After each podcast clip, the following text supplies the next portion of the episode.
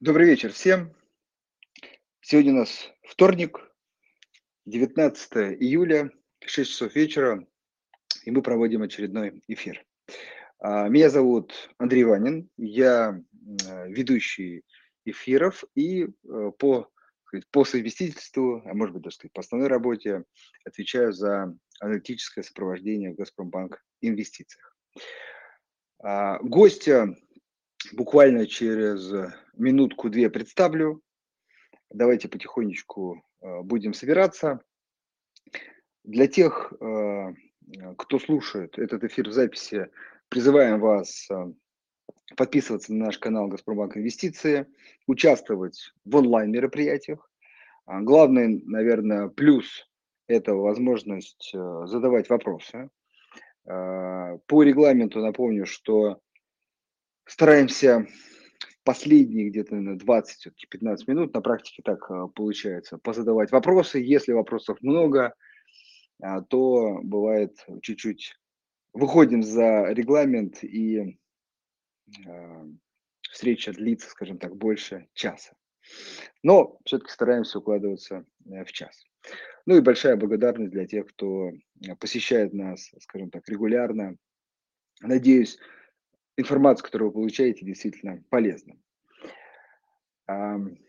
Также напомню, что в последнем а, посте в телеграм-канале, собственно, э, это как раз про вопросы. Есть возможность писать комментарии, там вы можете писать вопросы. Вопросы можно, кстати, писать по ходу нашей дискуссии с гостем. А во второй части, ближе к концу, я с удовольствием зачитаю а, вопросы. Но тут очень важно те, на которые мы не ответили по ходу. Ну, что касается, так сказать, правил и регламента, я думаю, все рассказал. Ну, а кто не первый раз и так это все знает. Давайте я небольшую вводную часть дам, прежде чем перейдем, представлю гостя и перейдем к теме. Действительно, а, на текущий момент, это важно, фондовый рынок российский, в первую очередь все-таки поговорим сегодня про российский рынок, снижается. А, как это, тестируют, если а, использовать жаргон а, людей, которые используют технический анализ, тестируют дно, тестируют минимум, и действительно, к сожалению, снижается. Но наша, по крайней мере, аналитический взгляд на эту историю, мы, -то, ну, как бы мы смотрим на эту ситуацию как возможность для покупок, безусловно. То есть мы здесь не поддаемся панике, не а, прогнозируем какое-то там, ну, скажем так, существенное снижение. Не считаем, вот, наверное, правильно сказать, что текущие российские акции очень дорогие, и поэтому это снижение как бы оправдано. Да?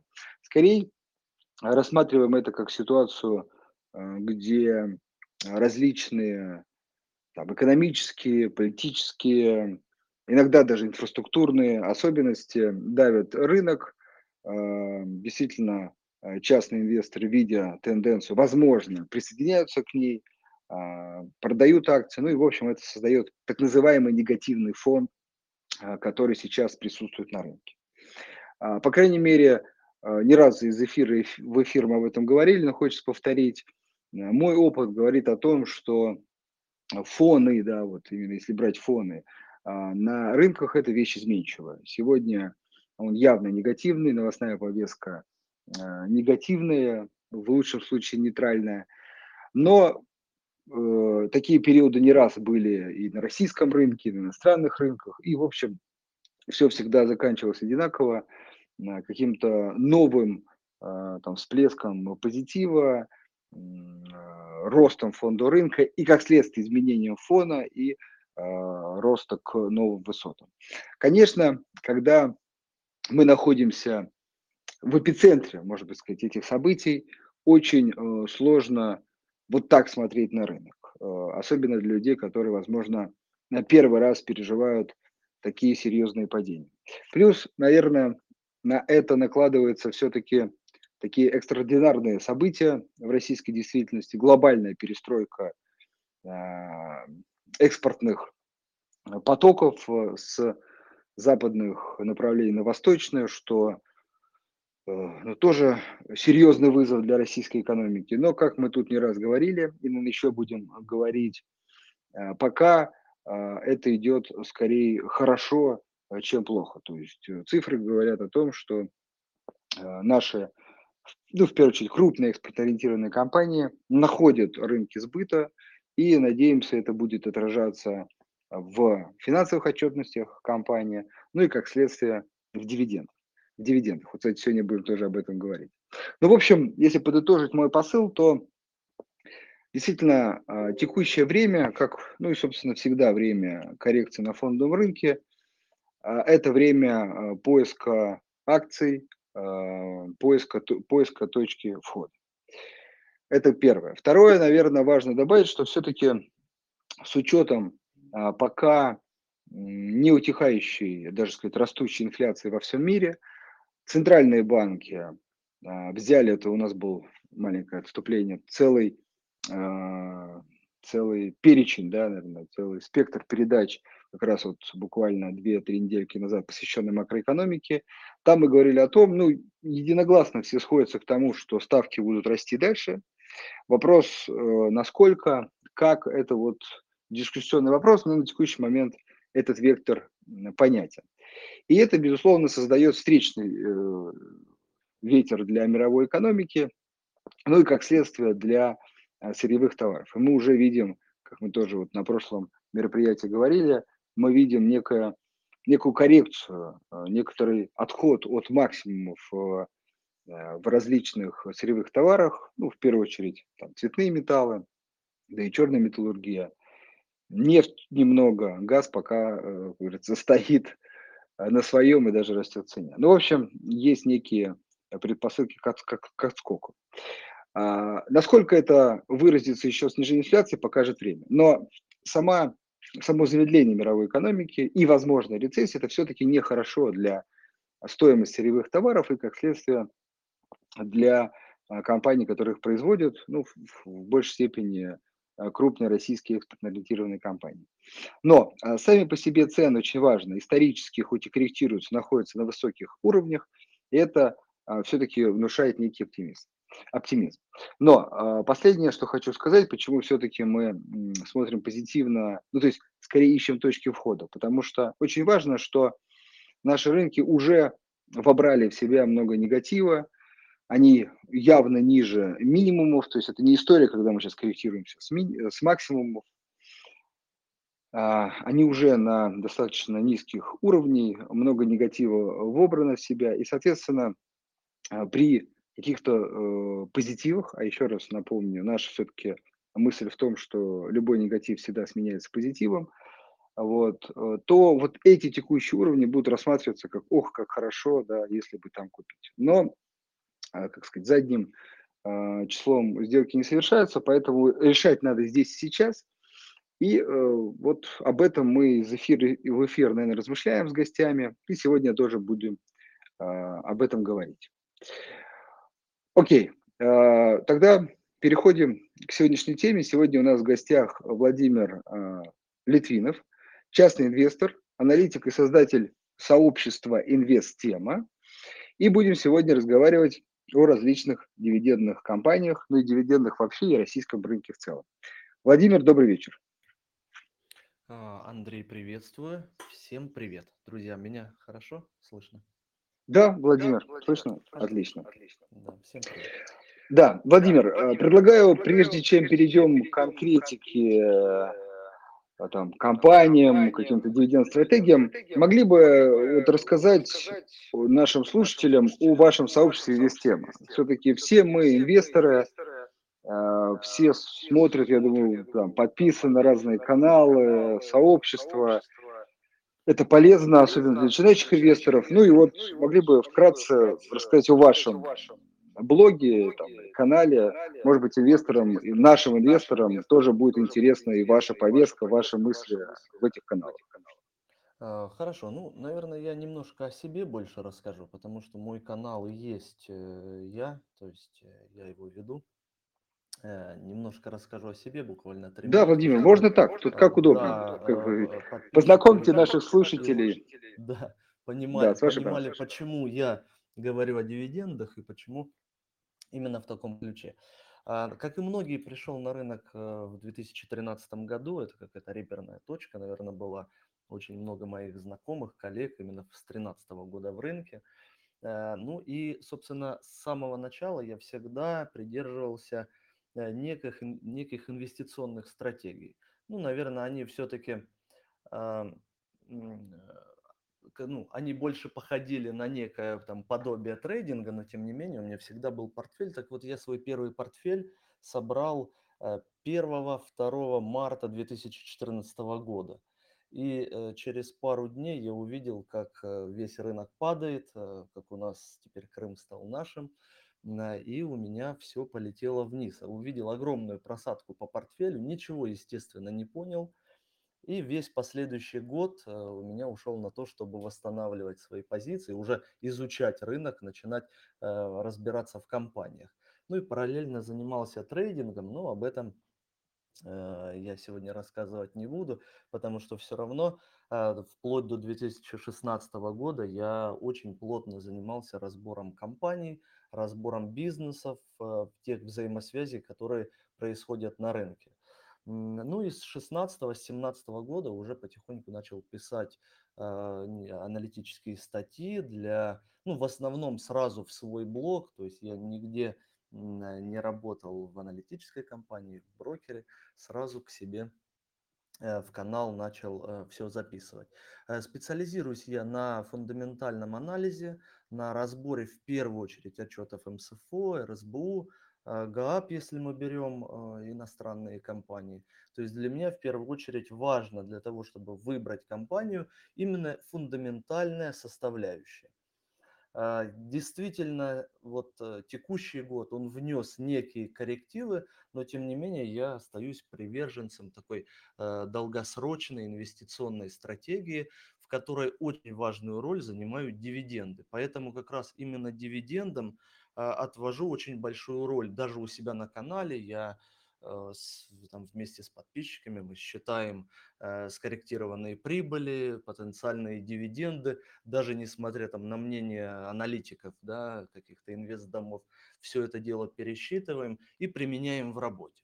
Ну и опять же, и снова повторюсь, что текущий год снова вносит коррективы, поэтому мы сегодня поговорим очень э, много о том, даже не какая, не какую компанию сейчас купить, чтобы получить много э, дивидендов, а именно как изменить подход к изучению дивидендных компаний и какие теперь могут э, выйти на первый план. А вот как раз от каких можно избавиться. Поэтому ну, вот, при, примерно в таком ключе я работаю. Много-много статей, сотни, тысячи статей можете найти. Э, у меня в блоге э, на РБК некоторые статьи попадают, поэтому э, Хорошо. так и работаем. Владимир, просьба только, да, вот э, выключи микрофон, просто эхо там, моего голоса видно. Не только мне слышно, но и все. Все, сейчас отлично. Э, Владимир, смотрите, прежде чем мы все-таки хотелось бы конкретные компании сегодня обсудить, но вначале вот вы сказали, что немножко пересмотрели, э, может быть, свой подход.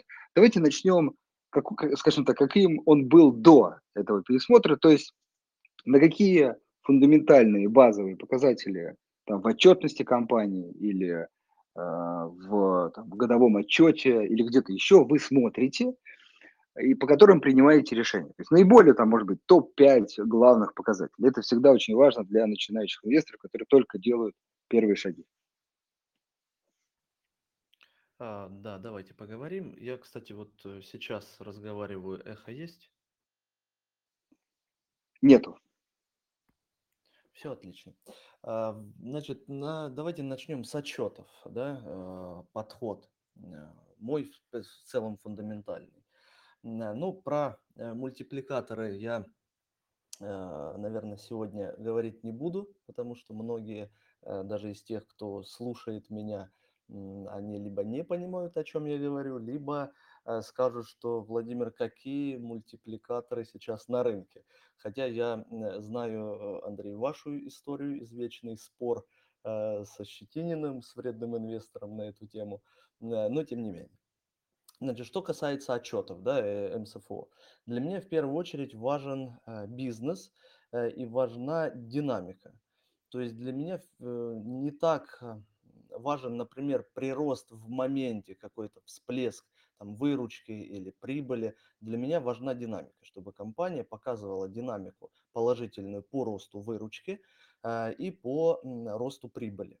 Естественно, очень важным моментом считаю изучение себестоимости э, в э, разрезе там, операционных расходов. То есть, когда у нас растет выручка и компания там, увеличивает э, большими темпами операционные расходы, э, это сжигает э, всю прибыль, и она не может выйти на этот показатель. Поэтому вот все в комплексе, начиная от э, динамики выручки прибыли, заканчивая сдерживанием там, операционных расходов, у меня ложилось в такую основу. То есть я искал компании и продолжаю искать компании, которые по, прирастают по бизнесу, исключая там форс-мажорные какие-то ситуации. Мы сегодня, наверное, тоже затронем это, и то, что компании не публикуют отчеты, и там, там 20 год э, выбился из колеи и так далее. Но тем не менее. Э, И также очень важным моментом является как раз э, выплата дивидендов, соблюдение дивидендной политики, либо хотя бы там, стремление к соблюдению дивидендной политики. Потому что принцип у меня достаточно банален и прост. Э, Пока ты в позиции, нет ни плюса, ни минуса. Есть только ты в позиции. Вот этот базис я проношу очень долгие годы. Это и кризис 2014 года, 17-18 год штормило очень сильно, и инвесторы просто выбивало из рынка. Вот у меня позиция такая. Если у меня в портфеле сильная компания, которая прирастает в показателях, фундаментальные факторы хорошие, в том числе там по мультипликаторам она торгуется э, хотя бы в средних значениях по сектору, я ее удерживаю. Даже несмотря на какие-то провалы, инциденты и так далее, по типу там а, обрушения на руднике Мир, Алросы. Все в моменте падает. Вот в такие моменты я покупаю компанию, потому что понимаю, что фундаментально она э, сильно. Это такой флешбэк, флешбэк из далеких э, се- э, 16-17 годов. А, Поэтому вот э, много факторов а, включаются в мою стратегию, еще множество, но мы, наверное, про них не будем говорить слишком долго. Мы только про это и будем э, говорить сегодня в эфире. Поэтому именно почему я сказал, что я долгосрочный портфельный инвестор. Для меня портфель, как я всегда говорю, ваш портфель ваш друг, да, а к выбору друзей нужно подходить ответственно. Так и в моем случае я постоянно делаю какой-то обзор портфеля, разбор портфеля себе, даже не в э, публичном доступе. Я могу просто сесть вечером и посмотреть, какие компании у меня сейчас в портфеле, насколько они сильные, раздаю им там некую градацию, да, у меня это в основном идет по цветам, у меня там зеленый высокий уровень надежности, желтый это компании под наблюдением, но достаточно сильные, ну и красненькие, которые хорошо бы из портфеля убрать. Иногда цвета меняются, но опять же, а, если мы уберем 2022 год, э, то вот эта смена а, вот этих полюсов происходит крайне редко. То есть надо прямо очень сильно напакостить э, акционерам своим, чтобы я компанию передвинул там из желтого сектора в красный. То есть, грубо говоря, постоянное изучение портфеля и постоянное изучение отчетов, то есть как меняется. Я изучаю отчеты ежеквартально по всем компаниям, которые у меня в портфеле, ну и в связи с э, работой, то вообще по всему рынку.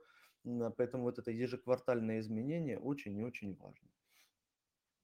Ну, примерно такой подход, по- по- подход, если широкими мазками. Хорошо.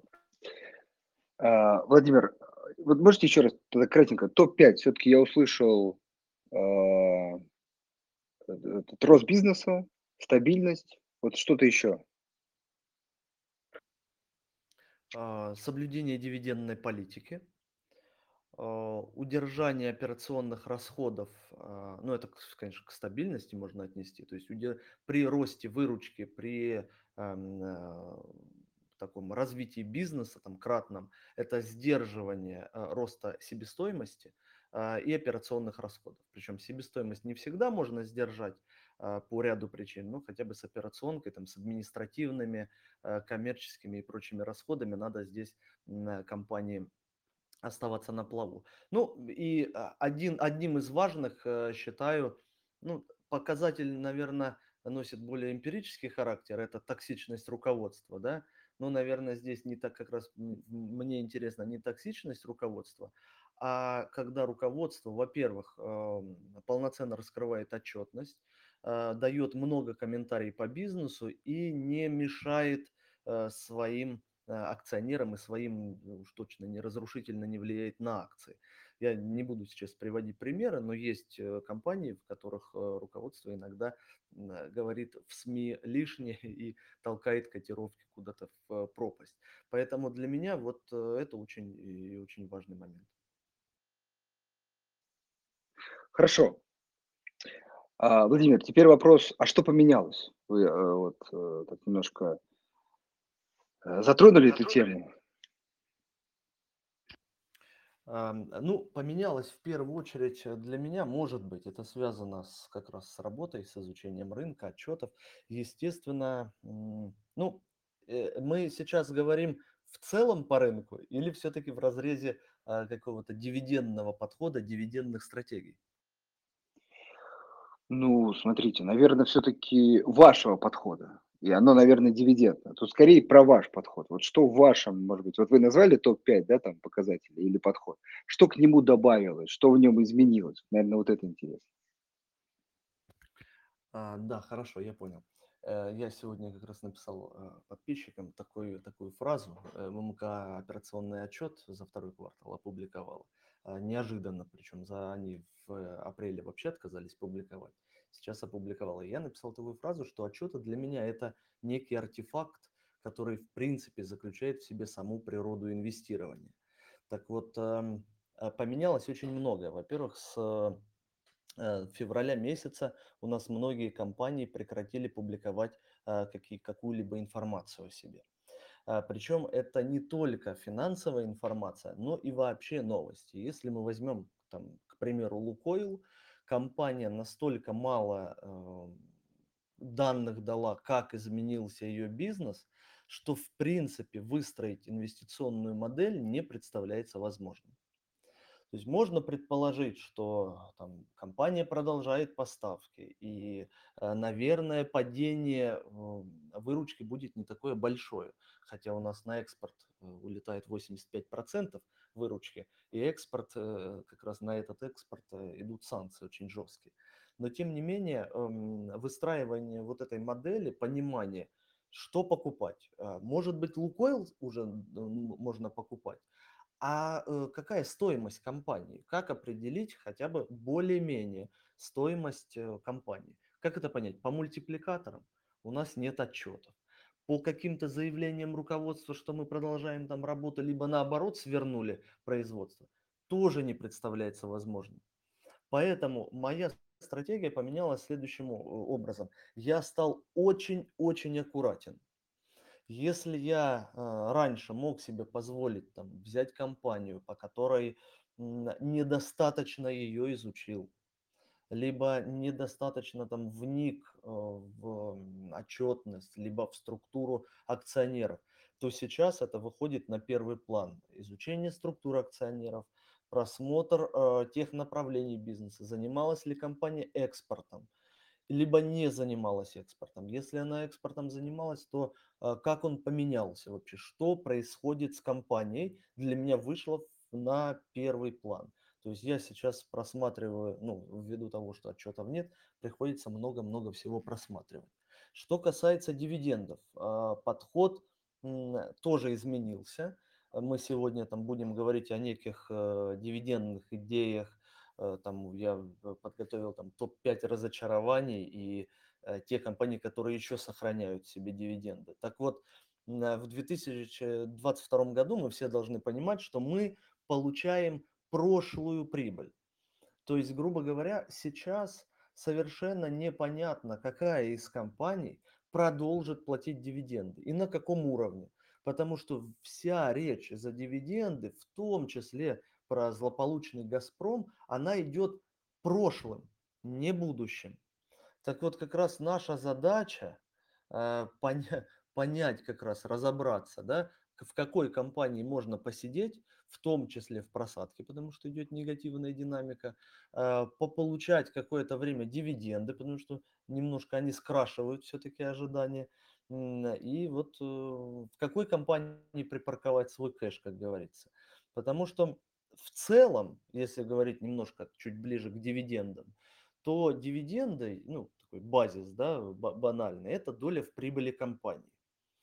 Только вот какую прибыль мы сейчас получаем? Есть ли эта самая прибыль в компании? Какую долю мы получим? Если мы говорим про 2021 год, и далее мы будем разговаривать о дивидендных идеях э, и о тех компаниях, которые лишились этой идеи, так у нас хотя бы цифры есть, то сейчас по некоторым компаниям, особенно которые не публикуют отчеты, выстроить дивидендную стратегию невозможно от слова совсем.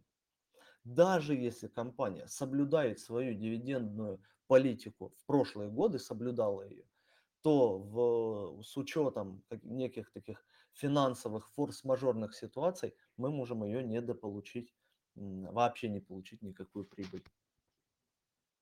Хорошо, Владимир, а, предлагаю вот, вот некой такой теоретической части прийти уже к практической. Вот вы озвучили топ-5, я так понимаю, разочарований, наверное, топ-5 или, может быть, больше компаний или меньше, которые все-таки вот э, в текущей такой туманной, как это вы правильно действительно описали, конъюнктуре, но может, может, могут быть куплены и сегодня. Вот озвучьте, пожалуйста, этот список. Мне кажется, я предлагаю с него начать, но, безусловно, особенно компании, которые ну, купить стоит или рассмотреть, да, э, ну, желательно несколько комментариев, то есть почему, на что рассчитываете и так далее, и так далее. А, я понял, да. Ну, я, собственно, раз мы тему дивидендов э, начали, я как раз подготовил э, такой списочек, да, из трех критериев. У нас э, разочарование года, еще сохраняют идею и те, которые под вопросом. Я буду озвучивать компанию и немножко так буду сразу пробегаться по ее базисам. А, базисы, и сразу дисклеймер небольшой, что а, базисы буду брать, которые затрагивают все-таки дивиденды, либо денежный поток, который потом будет направлен на дивиденды. То есть мы в целом о привлекательности компании не говорим, а особенно о трейдинге. Трейдить можно все, что угодно, вплоть до зерна. Итак, друзья, ну же топ-5 разочарований года. Да? Давайте начнем со Сбербанка. Э, Все-таки Газпром на последнее место поставил. Э, по поводу Сбербанка. Значит, эм, Действительно, 2021 э, год был супер успешный для компании. 1,3 триллиона у нас пошло в копилку в прибыль.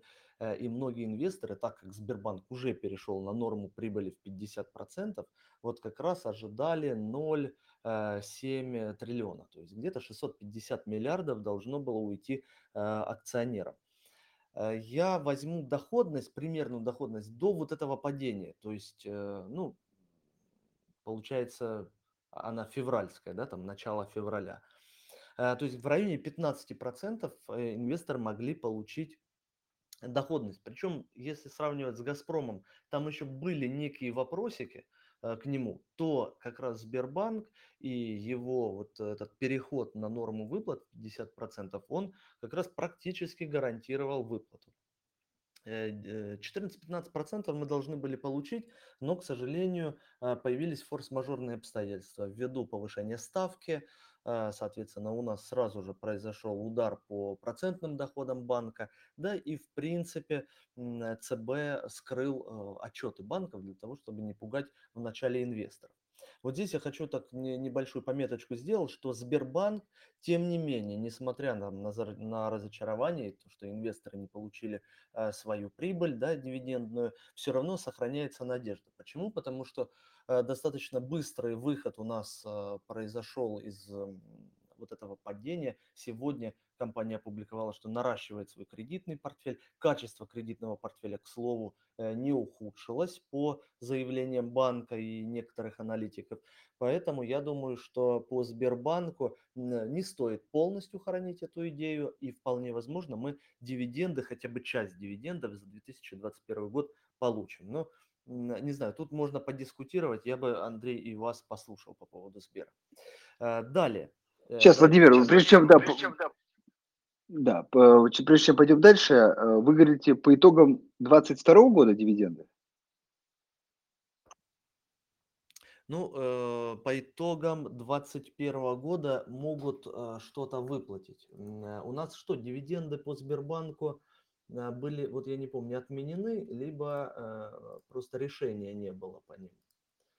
А, вот, вот здесь вопрос у меня небольшой. Ну, то есть, грубо говоря, по итогам, естественно, 2022 года э, еще сложно говорить, но э, я считаю, что прибыль какая-то будет. Соответственно, часть этой прибыли мы можем увидеть на выплату. Что касается 2021 года, ну, здесь, э, наверное, все-таки осени надо дождаться. Посмотрим, как компания будет. Но как начнет публиковать отчетность, там уже и будем смотреть. Да, смотрите, я прокомментирую, ну, наверное, наше видение, да, потому что действительно вы правильно сказали, все туманно и много э, неопределенности, но именно это и создает текущие цены. Это всегда надо помнить. Вот, поэтому м, здесь, на наш взгляд, не совсем стопроцентное повторение, сейчас поясню почему, но очень похоже на 2014-2015 год. Все то же самое. Э, ну тогда первая большая партия санкций, э, повышение ставок, падение э, рубля, вот. Э, тогда оно, напоминаю, не восстановилось, потому что цены падали на энергоресурсы. Сейчас восстановилось, потому что цены растут. Ну и сокращение импорта, это не раз уже говорилось, говорилось об этом. Но важно, что со ставками ситуация очень похожа. Также в 2022 году мы видим, ну, считаем, будет большое начисление резервов, которое, ну, на самом деле не важно, в ноль она убьет прибыль Сбербанка, либо будет какой-то плюс, либо даже если там, совсем негативный вариант, какой-то будет минус. Ну, в общем, 22 год, это опять же наша точка зрения, не показательный. Скорее 23 а может быть и 24 Вот я просто тут э, вопрос один вижу от Ивана, мы еще по вопросам пройдемся. Вот, Иван, приглашаю вас через неделю, в четверг у нас есть эфиры, где мы э, с Дмитрием Фирсовым отвечаем на вопросы. Вот предлагаю вам прийти, обсудить. Вот очень хорошие вопросы, но судя по ним есть непонимание, потому что как бы наши прогнозы, они на 23 год. То есть вот это, может быть, даже до чего. То есть сейчас надо покупать, чтобы через год-два заработать, а не, как вы написали, там, 3 июня, и вот э, через месяц уже в прибыли. Нет, еще раз, сейчас все плохо, да, и, скорее всего, может быть, даже будет хуже. Но вот э, точки для входа надо искать вот в этом сложное время, на наш взгляд. Поговорим. Так вот, э, Владимир, возвращаясь на ваш вопрос, в общем, Скорее 22 год будет в нулях, плюс-минус. А, а вот 23 уже э, гораздо лучше, может быть, не исторические прибыли. Хорошо, если там будет близко к триллиону, даже если меньше, вы, вы видите текущие цены. Вот если соотнести текущие цены с этим там, потенциалом даже 700-800 миллиардов прибыли и даже половину, это очень большая дивидендная доходность. В общем, ставка на это. Единственное отличие, которое вот я хотел бы сказать, это все-таки отключение, ну, попадание Сбербанка в самые жесткие санкции, как это скажется, ну, э, точно скажется, насколько серьезно, вот это вопрос. Собственно, поэтому, например, я закладываю э, в 23 может быть, даже в 24 году прибыль еще, ну, как бы не но на исторических уровнях, то есть с дисконтом там 30-40%. Но даже с этим дисконтом при текущих ценах кажется очень привлекательным. Э, да, я понял. Ну, к слову, чуть-чуть более оптимистично я а, смотрю на Сбербанк. Ну, э, будем, наверное, э, это скорее в октябре смотреть. Может быть, за третий квартал что-то, какую-то информацию банк опубликует. Да, действительно, формирование резервов будет колоссальное, но формирование резервов пойдет во второй квартал. Не знаю, как в третьем, будут ли они наращивать его. Ну, а потом Здесь банки всегда у нас э, в кризисные моменты были как пружина, то есть в период, прямо в самый жаркий период кризиса, а, они очень сильно натягивались, испытывали проблемы и с качеством кредитного портфеля, и с э, вот этими э, резервами под кредитные убытки, но зато потом отстреливали очень быстро, если эти самые кредитные убытки не наступали, естественно. Ну, будем смотреть. Давайте к следующему, а то на Сбербанке долго. Я посмотрел, действительно, что это, Напсовет рекомендовал не выплачивать дивиденды. За 2021 год, конечно же, мы ничего не получим, но может быть в 2022. Но опять же топ разочарований, поэтому Сбербанк сюда попал. Далее, давайте пробежимся по Лукойлу. Э, значит, Владимир, порядок... тут да. очень важный вопрос все-таки.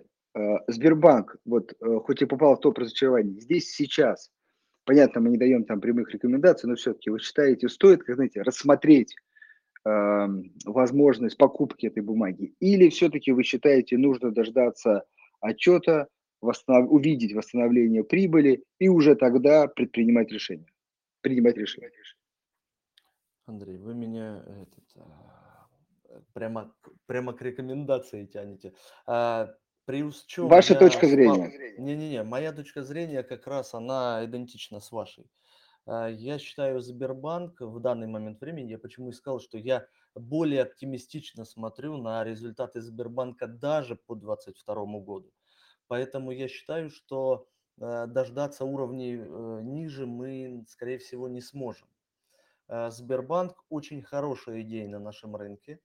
И удержание Сбера не как дивидендной истории, потому что это топ-5 разочарований дивидендных мы в, тем, в теме вебинара, о, в теме эфира говорим, а именно как вообще инвестиционная идея. Сбербанк – это э, must-have в портфеле, это та компания, которая может на выходе из кризиса принести очень хороший профит. Отлично, идем дальше. Так, есть. Давайте дальше. По Лукойлу. Э, значит, еще раз напоминаю, что в разрезе дивидендов мы разговариваем. И э, по Лукойлу это, наверное, один из э, таких представителей условно, в кавычках, дивидендных аристократов в России. Э, естественно, мы не сравниваем с американским рынком, там другие критерии этого показателя, но тем не менее. Лукойл из года в год до 2022 года, до 2020 года а, немножко повышал уровень дивидендных выплат и достаточно стабильно шел по дивидендной политике. В 2020 году все-таки был вот этот э, коронавирусный э, кризис, и, соответственно, компания чуть-чуть снизила выплаты, но уже в 2021 немножко подняла. Так вот, э, конкретно за 2021 год, в 2022 мы уже не получим дивиденды, потому что компания рекомендовала их не выплачивать. И как будет она выбираться из этого, я не знаю. То есть в первый раз за много-много лет компания не выплатила дивиденды, на которые так рассчитывали инвесторы. Что касается общее, в общем бизнеса, то да, есть некая проблема. Это, опять же, схлопывание экспорта, а, достаточно низкие цены а, продажи там, на энергоносители на наши, в том числе нефти. Поэтому, естественно, по Лукойлу здесь, наверное, в какой-то корреляции будет и финансовые показатели будут снижаться. Ну и, естественно, о таком статусе отечественного дивидендного аристократа мы можем попрощаться. Ну и с дивидендами за 2000 за 2021 год. Так, э, дальше, друзья. Четвертое – это металлургия. Тут вся, как говорится, когорта сталеваров, да, это НЛМК, ММК, Северсталь.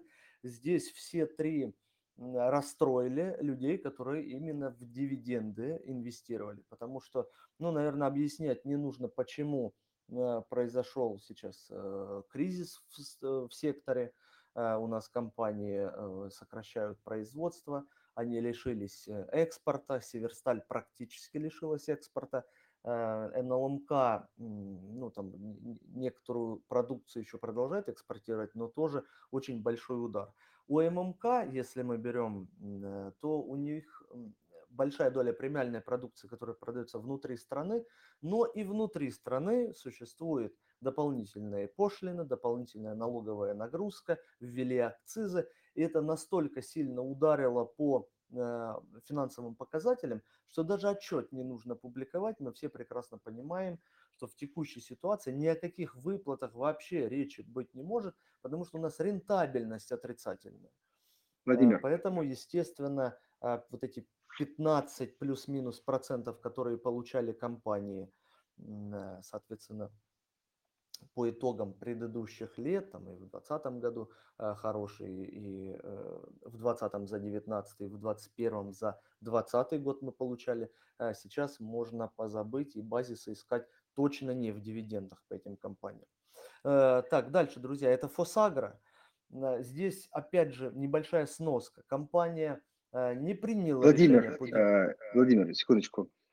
Смотрите, а, все-таки я думаю, что там большинство слушателей наших примерно как бы понимают разочарование, да, то есть э, компании, которые платили, не выплатили дивиденды. У меня большая просьба, вы, когда вот упоминаете компанию, потому что, например, это интересный вопрос, вот мы Сбербанк разобрали, разочарование, но как бы есть э, цель купить.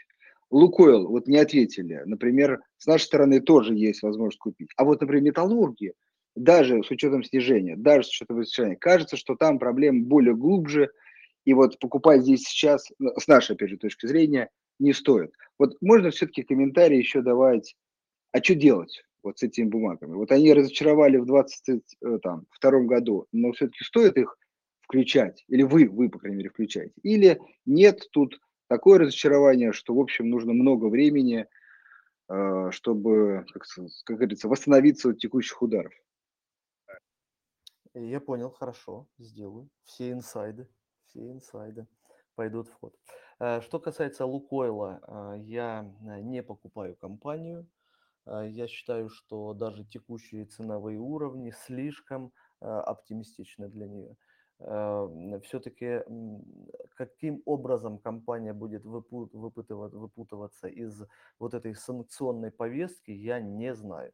Я даже не, не знаю ни одного инструмента, который позволит э, Лукойлу переориентироваться.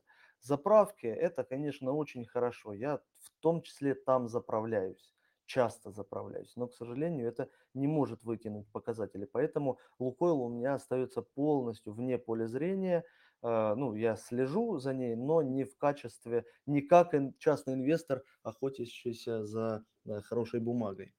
Э, хотя много лет удерживал и ну, вышел полностью из компании. Что касается металлургов... Хорошо, Владимир, Владимир, да, важный вопрос. Все-таки переориентацию на Китай вы не рассматриваете? Плюс все-таки хочется ваш комментарий по поводу Ох, каждый раз я забываю. Южный трубопровод, может быть, вы напомните, по которому вот недавно была, кстати, история остановка трубопровода, трубопровода. С одной стороны, мы экспортируем, ну не мы, проходит этот трубопровод через нашу территорию казахстанскую нефть, но с другой стороны, там 49% э, российской нефти, и вот в том числе Лукойл, который под санкции не попал, и вот, пожалуйста, а, некое еще окошко на продажу нефти на западном направлении. А остаток, например, переориентацию на азиатский, вы не рассматриваете? Или вам нужно как бы больше подтверждения, что сказать, жизнь компании пошла вот по этому позитивному сценарию? Э, совершенно правильно. Мне нужно хотя бы не больше, а хотя бы некие подтверждения этого, потому что по а, вот этому южному трубопроводу я не знаю, поставляет ли Лукойл, какой объем он поставляет и насколько, например, загрузка этого нефтепровода может пройти. В какие страны, кто выборку делает, совершенно непонятно. То есть если а, есть какие-то у вас инсайды, я э, с удовольствием послушаю, но, к сожалению, у меня такой информации нет. Я по ним прекрасно понимаю, что переориентировать э, свои нефтяные потоки э, в может э, там, и точно уже это делает Роснефть. А у Лукойла у нас огромная доля именно экспорта морским путем. А, конкретно на него наложены санкции, вот это нефтяное эмбарго. А, хотя там есть отложенный момент, они по старым еще контрактам что-то поставляют. Сейчас больше, наверное, логистические трудности у Лукойла возникают, а, но, тем не менее, с переориентацией будет очень и очень а, сложно.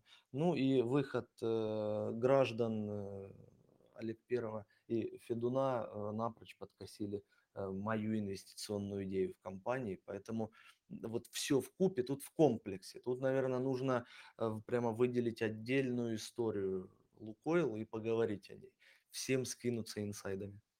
Идем дальше. Э, так, есть. Э, значит, по Фосагра. Э, компания, еще раз, не выплатила дивиденды, да, остаточек. А, они решили пока решение, прошу прощения за тавтологию, они а, пока не приняли решение по выплате, но сказали, отложим этот момент на чуть попозже. Хотя тоже, опять же, у нас совет директоров рекомендовал, а вот как раз э, собрание акционеров а, никак не могут принять решение.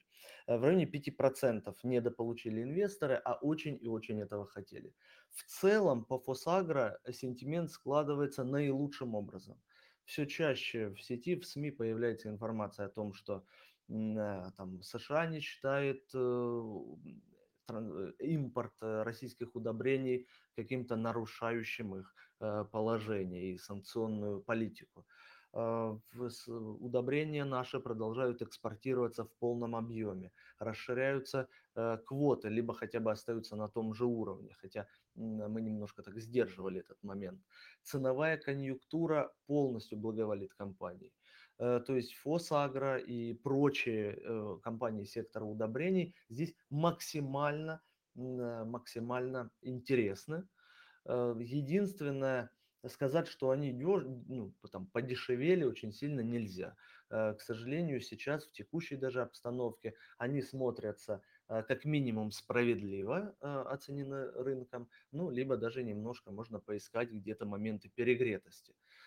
Поэтому в текущей фазе у меня нет в портфеле Фосагра, но она у меня где-то в таком дальнем watch-листе, я смотрю в случае каких-то там просадок, либо ну, каких-то негативных моментов э, сиюминутных, э, то да, я буду присматриваться к компании. Ну, а так вообще немножко э, разочаровала нас. Так, ну и давайте пос... Да, да. Так, давайте, ну и последнее, наверное, поговорим, потому что хотя бы лучше по перспективным пробежимся. У нас «Газпром», по нему настолько много сказано в сети, что высказываться я не вижу смысла большого. У нас компания, которая исторически э, в разные моменты времени э, немножко не дотягивала до дивидендной политики, а, либо э, пользовалась там возможностью скорректировать чистую прибыль, и всегда мы там недополучали какую-то долю. Это было исторически. Поэтому для меня не стало неожиданностью отмена э, там, дивидендов за 2021 э, год. Да и в принципе логически э, было как раз, и меня сейчас там полетят цифровые помидоры, я понимаю, но тем не менее логичнее было бы как раз э, оставить эти денежные средства внутри компании э, для того, чтобы э, продолжать там инвестиционную программу и расширять ее. У нас сила Сибири вторую нужно через Монголию строить, у нас нужно загружать ее там восточное направление. То есть есть куда пристроить эти денежные средства. Но тем не менее, к сожалению, у нас э, произошло там изъятие э, другим способом через повышение НДПИ. Как раз 50% от чистой прибыли у нас из компании э, забрали. Но тем не менее несмотря даже на эти обстоятельства, я и свою э, инвест-идею, свою позицию по «Газпрому» сохраняю. Точнее, часть этой позиции, потому что э, небольшой кусочек я сдавал там вблизи максимумов, выше 350 э, рублей. Все-таки для меня это было немножко так дороговато, поэтому я решил избавиться. Но остаток я держу. Я считаю, что на российском рынке в текущей конъюнктуре у нас слишком мало идей, чтобы разбрасываться «Газпромом». Э, хотя тут у всех подход разный. Многие, особенно начинающие инвесторы, они э, полностью напрочь выкинули «Газпром» из своих э, watch-листов и говорят, что ай-яй-яй, так, такое покупать нельзя. Ну, я такой, может, старой закалки, я там сколько у нас по на Е2, я такое пропустить не могу, я такое обязательно покупаю. Хочется, э, хочется добавить, что, как, ну, опять же, по моему опыту, выкинули до э, первых дивидендов, когда они э, случатся, но и будут э, там, с учетом просто низкой стоимости очень привлекательными, также все очень быстро изменится. Ну, в том числе, да, можно подождать.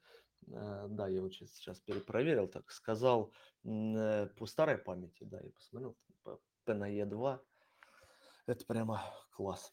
Э, так, друзья, ну что, давайте переходить, немножко пробежимся по тем компаниям, которые хотя бы еще сохраняют дивидендную идею, раз у нас такой режим и дивидендная повестка. Значит, э, я сегодня, так, ну, у меня даже тут листочек есть, я себе выписал компании, э, которые сохраняют эту идею. И я почему-то понял, ну, такую фразу написал, что платят дочки. Э, вы поймете потом, ну, так немножко послушайте, и, наверное, каждый составит свое впечатление. Итак, э, МТС, да, наша э, квазиоблигация, та компания, которая исторически платила дивиденды и, собственно, была привлекательна исключительно дивидендами. Стабильная, сверхстабильная компания, которая, как я обычно говорю, настолько стабильна, насколько скучна. Э, поэтому я не нахожу в ней э, точек роста бизнеса, э, скорее такая компания стоимости, получения стабильного дохода. Но эм, дивиденды всегда выплачивали хорошие на уровне чуть-чуть выше рынка. В, этот, в этом году мы получили 12, в районе 12% годовых. Но что смущает?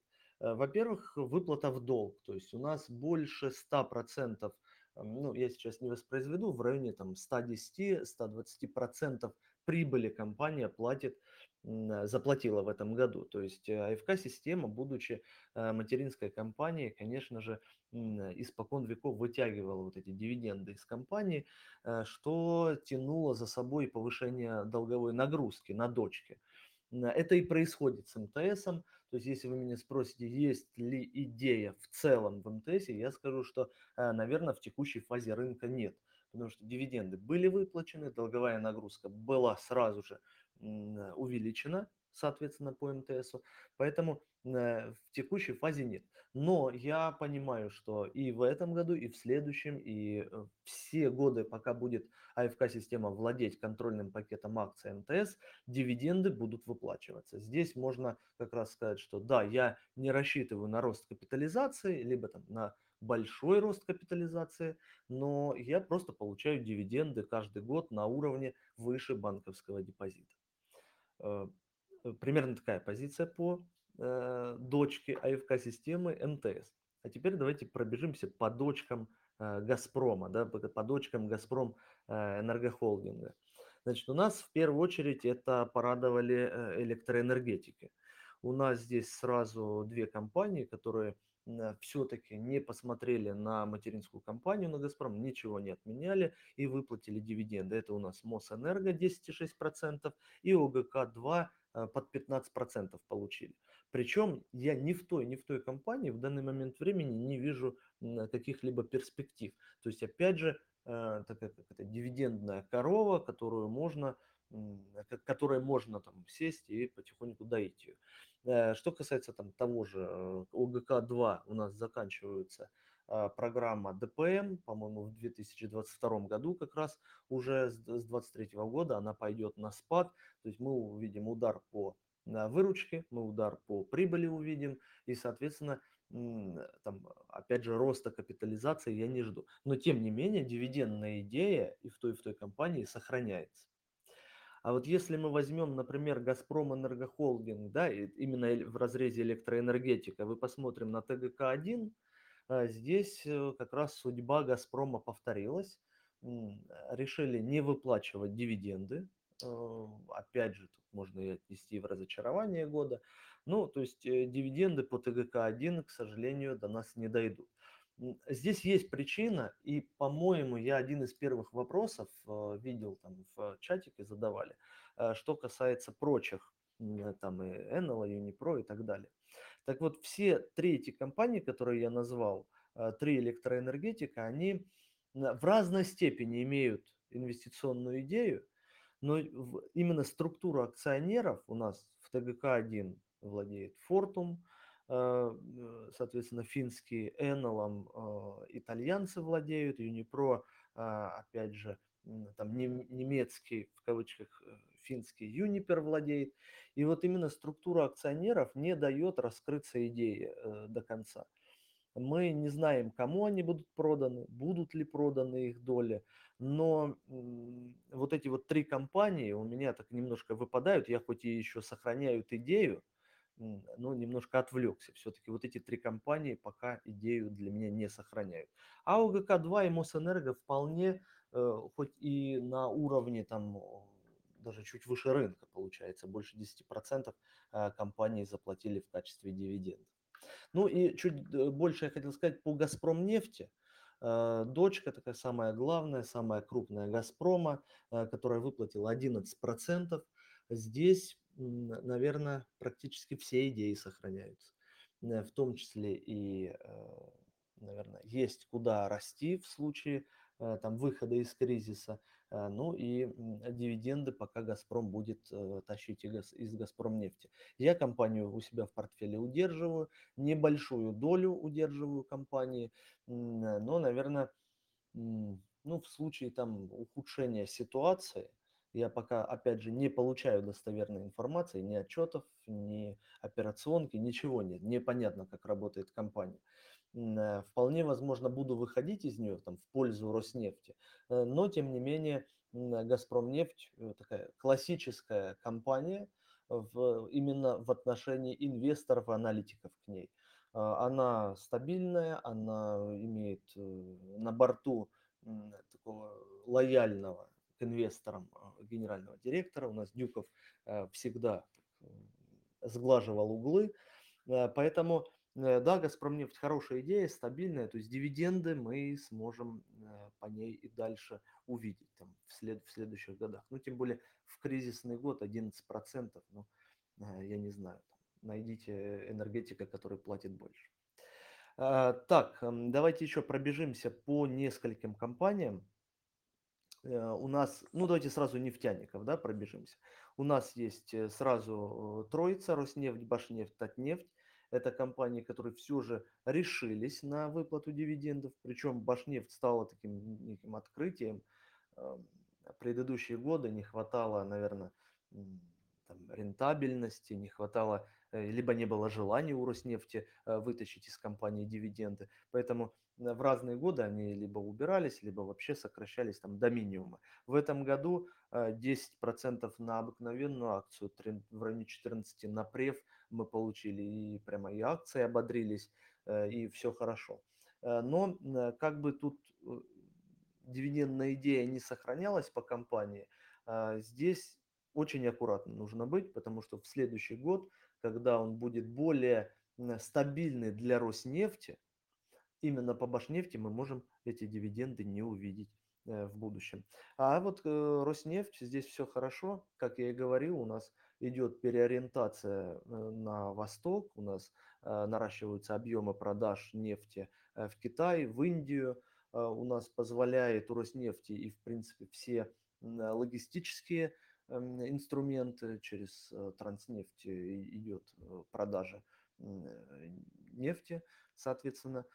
Поэтому Роснефть, окей, для меня Роснефть, наверное, одна из немногих компаний, которая, да, там, в кавычках, с государственным управлением, что не очень многие любят, но тем не менее она у меня всегда в портфеле. Вот последнее, последнее время я по ней планирую наращивать э, позицию. Я считаю, что как раз она на выходе из кризиса может дать э, очень хороший прирост. Ну, мы видим там и акции, кстати, не, не так сильно э, упали.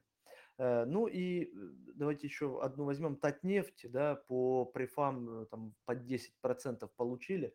Ну, я так скажу, Татнефть оживает немножко. У Татнефти есть эм, такой запас, запас прошлых выплат, да, когда компания всегда радовала своих акционеров выплатами, и, я думаю, продолжит радовать. Там разбиваются на ежеквартальные выплаты, поэтому здесь все нормально. В отличие от других нефтяников, мы тоже не видим, к сожалению, отчетов, не видим, насколько она приросла, но остается на плаву и платит свои дивиденды.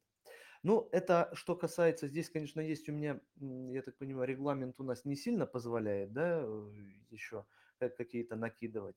Буквально одну минутку я уделю сразу на три компании. Я Давайте. Почему Давайте. сказал платят дочке, да, у нас появилась неожиданно на горизонте у дивидендных инвесторов появилась Сигежа, э, которая продолжает, как и МТС, там, выплачивать в долг, э, то есть порядка 110% прибыли она выплатила, да, то есть 10% в долг пришлось платить, но 11% мы получили. По Сигеже такой небольшой инсайдик мой личный, это компания, которая занимает у меня второе место по объему в портфеле. Это компания, которая сохраняет экспортные мощности, э, пользуется конъюнктурой, общей конъюнктурой ценовой. Э, на многие пиломатериалы растет цена. В целом, если мы сравниваем там год к году, если мы говорим за летний период, там немножко, да, прямо вот любители, да, инвест-гики могут сказать, ага, сейчас цена на пиломатериалы снижается. Но да, в летний период она традиционно снижается, но тем не менее по показателям меня Сигежа более чем устраивает. Это компания, которую я хочу видеть у себя в портфеле, я хочу наращивать по ней долю регулярно.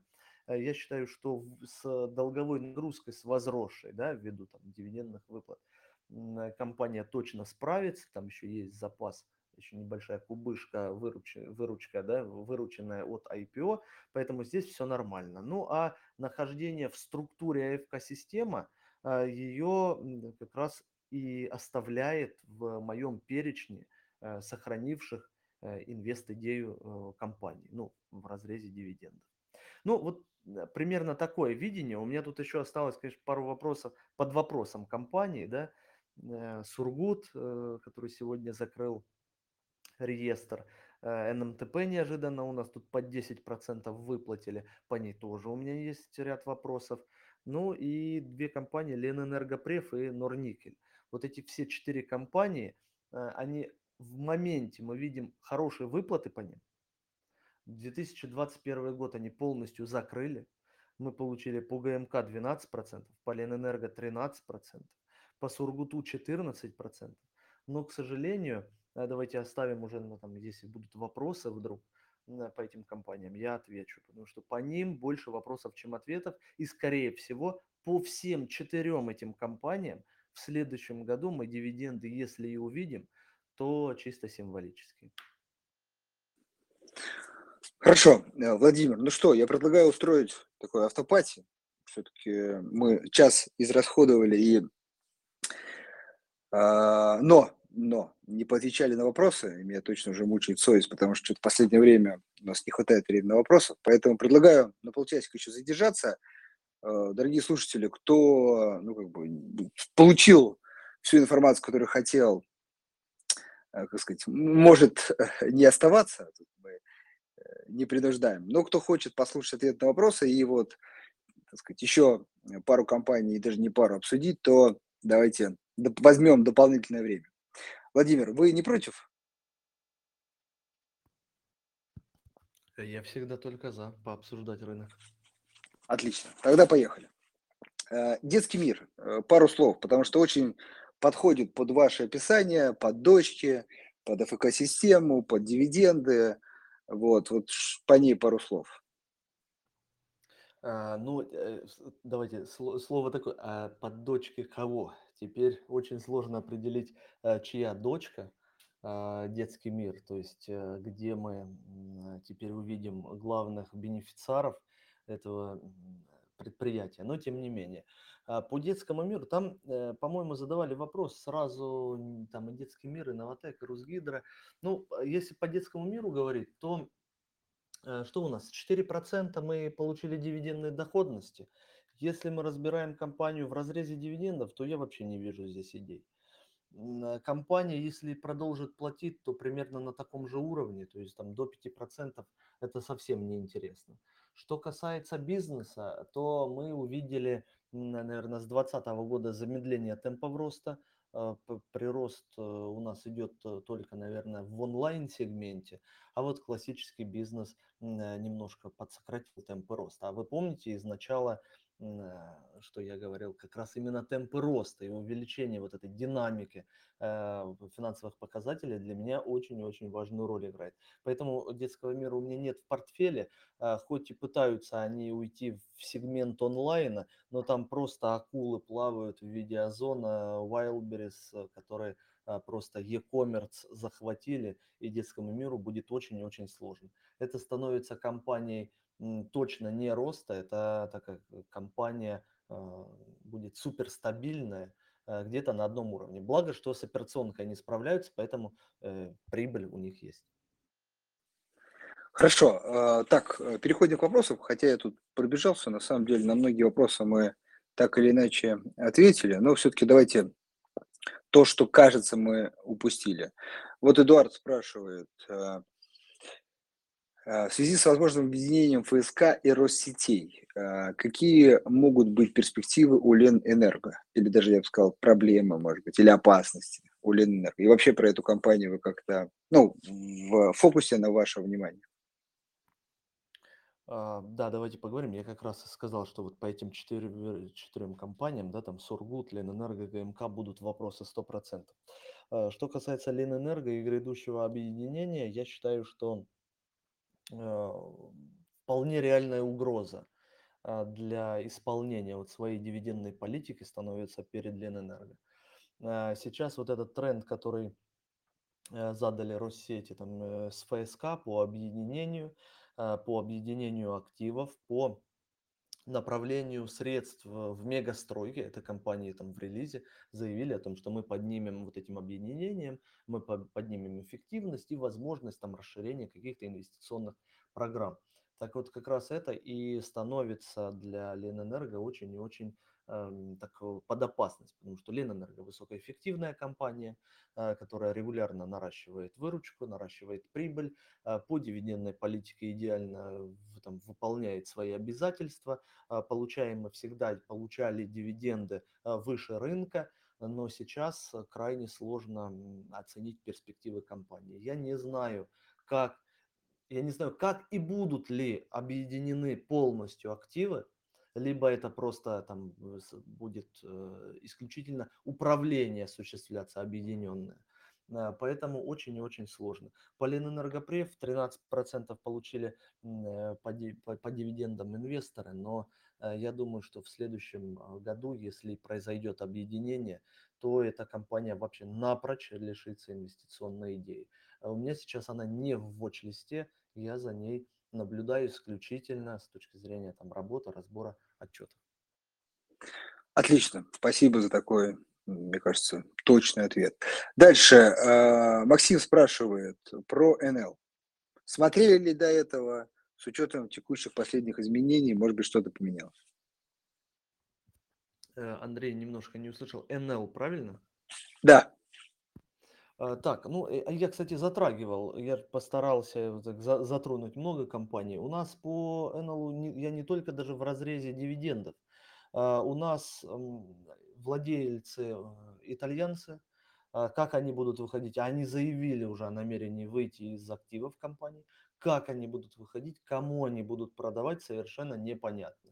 Э, ветряки – дело хорошее. Возобновляемые источники энергии, конечно, очень красиво весь, наверное, 2020-2021 год красовались в заголовках а, инвестпабликов, но тем не менее сейчас не до этого. То есть компания реально столкнется с трудностями а, именно в структуре акционеров, э, и кому она будет продана, она точно будет продана, как активы будут опять же консолидированы, непонятно. Дивидендов мы не получим, а, мы максимум получим просто стабильный на уровне прошлого года отчет.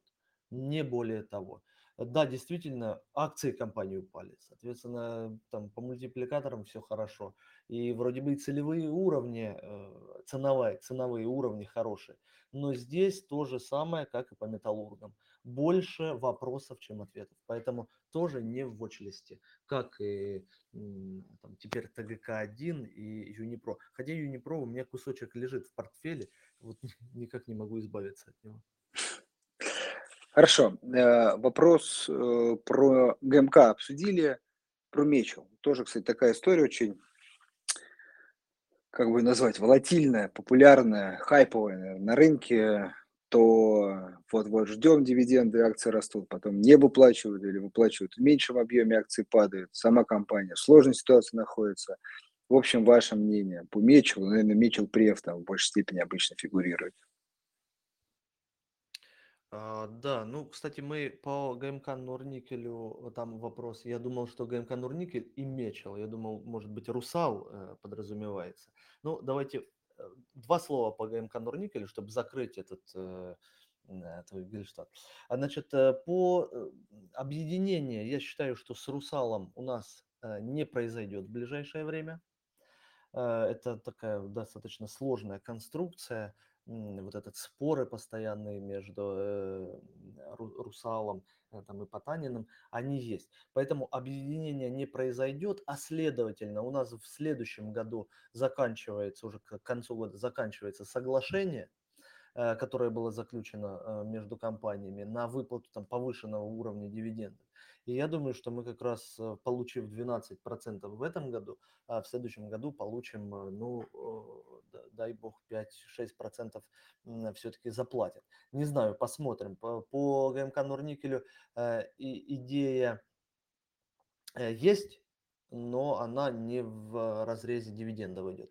Что касается Мечела, причем даже, наверное, не Мечел Преф, а как раз а Мечела, потому что все больше и больше в инвест-пабликах, крупных телеграм-каналах, не буду называть, чтобы рекламировать, в токсичных телеграм-каналах, а, происходит вот эта попытка разгона Мечева. Всегда она была, эта идея всегда так маячила на горизонте. Действительно, мы сегодня будем выплачивать дивиденды акции по 10-15, ну низколиквид, малоликвидные, поэтому взлетают в космос, потом это отмена у нас идет дивидендов. Э, что радует по Мечелу? Э, это извечная проблема, огромная долговая нагрузка, она хотя бы начала снижаться. Здесь в этом плане хорошо. Не совсем понятно, для чего компания выплачивает дивиденды с такой э, нагрузкой, но, наверное, это риторический вопрос, все мы понимаем, для чего. Что мне не нравится в Мечеле, то, что она вытягивает из своих достаточно, некоторых достаточно успешных дочек, вытягивает эм, прибыль, причем там не, не просто дивидендами, а какими-то различными э, полу, полумахинациями, я даже не знаю, как сказать. Поэтому Мечел у меня за счет вот этой, э, в кавычках, токсичности у меня никогда не была в портфеле. Я ее не рассматриваю к покупке, и э, я не могу, ну, так, так, так скажем, найти вот тот базис, на который можно опереться. Ну, не могу я найти. Да, произошла взлет э, цены. У нас э, там сырье подскочило бешено в 2021 году. Да, компания получила сверхприбыль. Ну и все, далее начнет стагнировать э, цены на, на продукцию и начнет стагнировать остальные все финансовые показатели. А где искать базис? Ну, например, будут падать выручка прибыль. Хорошо. А где? В дивидендах? Ну, их может не быть. Завтра выйдет новость с утра. Я не хочу держать компанию в портфеле, по которой уже многократно это было, и завтра может выйти новость, которая будет губительна для компании. Если сравнить с Газпромом, да, Газпром тоже отменил дивиденды, но он делал это и ранее, и базиса к росту у него больше, и я хотя бы могу их найти. В Мечеле не могу. Могу ошибаться. Могу ошибаться. Но вот э, пока, тако, пока такое, такое отношение у меня к Мечелу. Хорошо. Э, Еще несколько компаний. Э, я тут пробежался до самого конца. На самом деле, действительно, много мы на вопросы по ходу уже ответили, но все-таки есть несколько эмитентов, которые совсем не затрагивали. Коллеги, по поводу вот полиметалл, там продажи активов, наверное, сейчас не будем комментировать, это отдельная история, вот, тоже не очень э, неприятная. Вот. Э, вот полю золота все-таки хочется спросить вас, как вы смотрите на это эмитента? А, да, давайте поговорим по полюсу. Да, по распискам тут, э, распискам и там компаниям, которые зарегистрированы за рубежом, тут, наверное, прямо отдельный эфир э, надо делать. К слову, у меня есть что сказать по этому поводу. Может быть, как-то проведем. Я э, писал статью можете найти у меня на канале, заговор против депозитарных расписок. Я две таких статьи написал в 2021 году, я не мог понять, что с ними творится. Ну, в 22 благо понял, но было уже поздно. Э, что касается у нас полюс золота. Если мы берем вообще э, сектор, то, естественно, самая, э, наверное, стабильная, самая большая, крупная, она и есть сектор, да, у нас Селегдар и всех остальных бурят золото я не рассматриваю. Полюс, самая низкая себестоимость добычи, огромные запасы, полностью бизнес в России. В этом плане есть некая защита от э, санкций, а, защита от ну, такого негативного воздействия. Но это на первый взгляд. Мы должны с вами понимать, что продажи э, золотодобывающих компаний идут не напрямую а, с э, контрагентами, с европейскими, либо с прочими. Они идут, соответственно, через банки. То есть компании продают банкам золото, которые уже потом поставляют нужному, указанному в контракте, э, соответственно, заказчику. Проблема в том, что уже пакет новых санкций э, сформирован, подписан. А, у нас запрет на эмбарго на золото, запрет на импорт золота в ЕС. Сразу же туда попадают не только эти компании, но и те, которые сотрудничают, то есть не, не только страны Европы, но и страны, которые зависимы от Европы. И поэтому достаточно большой пласт у нас выпал. А, что в этих случаях может помочь тому же полюсу? Это продажи, продолжение да, продаж банкам, потому что банки э, могут наращивать у себя вот эту, ну давайте так, золотую кубышку ее назовем, для потом последующей продажи. Как и у Алроса Гохран есть, так и здесь э, тоже могут это делать. Но они делают это с дисконтом.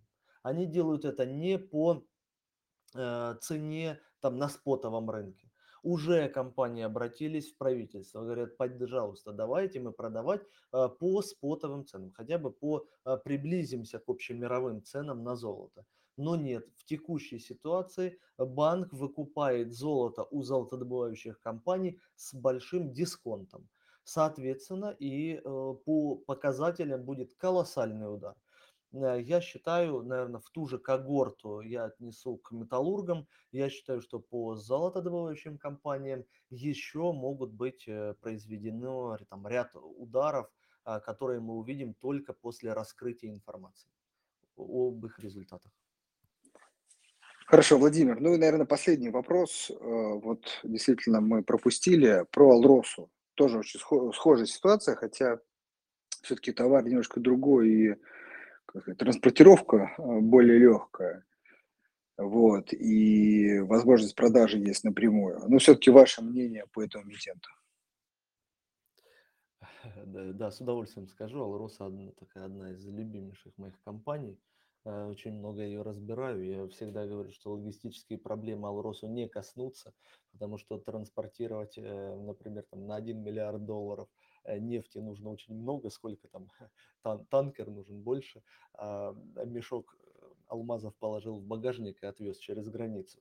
Э, ну, я, конечно, шучу, утрирую, но тем не менее санкционная риторика по Алросе очень сильно ударила.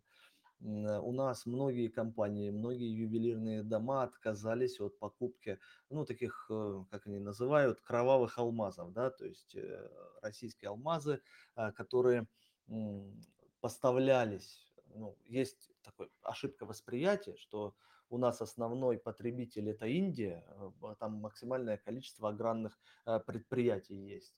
Э, и вот они не вводили санкции. Но дело в том, что каждый алмаз маркируется, и, соответственно, те ювелирные дома, которые изнач... которым изначально нужны алмазы, они ввели санкции на российские алмазы. Даже если они добыты, например, в Зимбабве потому что Алроса там совместные предприятия, там Ангола и прочее. И если там большая доля Алроса, то оттуда тоже алмазы не принимаются. Соответственно, есть стопроцентный удар по бизнесу, а, но Алроса огромная доля рынка, просто огромнейшая доля рынка. Если мы в 2021 году а, в 2022 году, прошу прощения, испытываем давление, и у нас там падают, э, падает э, соответственно, и котировки, и финансовые показатели, то как раз на выходе из кризиса Алроса быстрее прочих будет восстанавливаться, потому что если снимать санкции, то будут в первую очередь с э, этого, потому что 30, больше 35% вообще всего рынка Алроса занимает а, в плане там, поставок э, алмазов, там, кусочек бриллиантов, ну, в общем, большая, очень большая доля рынка. А, плюс, если с совместными предприятиями, там больше 40%. Соответственно, от нее отказываться не могут долго э, там, те же ювелирные дома. Ну, если мы там не будем в какую-то пучину хаоса, конечно, погружаться. Поэтому, плюс еще есть Гохран. Гохран это не как банки там с дисконтом выкупать. В случае необходимости по нормальным о, о, там, рыночным ценам Гохран выкупит алмазы Валроса, поддержав компанию. Низкая долговая нагрузка – в принципе, дивидендная политика понятна. В этом году мы не получим дивидендов, естественно, но а, вот эта выплата там, от свободного денежного потока нам гарантирует а, хотя бы ну, примерно можно спрогнозировать их дивиденды там, на будущий период, ну, после публикации, естественно. Поэтому текущее снижение а, я воспринимаю как возможность для покупки. Покупки, опять же, никаких там all-in, а, да, маленькая доля портфеля, еще и разбитая на части. То есть я потихоньку, потихоньку набираю э, Алросу, не спеша. Но да, проблем много, э, но выпутаются 100%. Отлично. Владимир, вам огромное спасибо. Если можно, такой комплимент. Действительно видно, скорее слышно, да, человек, который действительно а, не просто в теории изучает акции, инвестирует, а действительно делает это на практике, делает это своим рублем, очень качественно и вдумчиво подходит к выбору компаний, к принятию инвестиционных решений. Ну и что самое еще полезное, делится это с начинающими инвесторами. Это действительно вдвойне э, ценно. Надеюсь, в конце, что схожие, наверное, все-таки, как мне кажется, наши взгляды Э, в общем, не, э, такие слегка оптимистичные, даже оптимистичные на восстановление рынка, на решение текущих проблем оправдаются. И действительно мы увидим какие-то другие уровни э, на наших рынках. Ну и, собственно, увидим эти самые дивиденды, может быть, даже в увеличенном объеме. Андрей, вам спасибо за эфир. Был очень рад познакомиться, поделиться какими-то идеями. Э, приглашайте, будем рассуждать, а, разбирать расписки, там есть что делать. Спасибо огромное за эфир. Да, э, Владимир, обязательно позовем и про дивиденды поговорим, и про расписки. Я думаю, тема тоже действительно будет живая, актуальна еще на несколько месяцев, а может быть и лет. В общем, точно еще раз увидимся. Всем, кто дослушал, э, спасибо за терпение. Ну, на самом деле, надеюсь, действительно было полезно, и каждый из вас с ручкой или с карандашом выписал интересные для себя мысли. На этом все. Всем спасибо и всего доброго. Всем пока.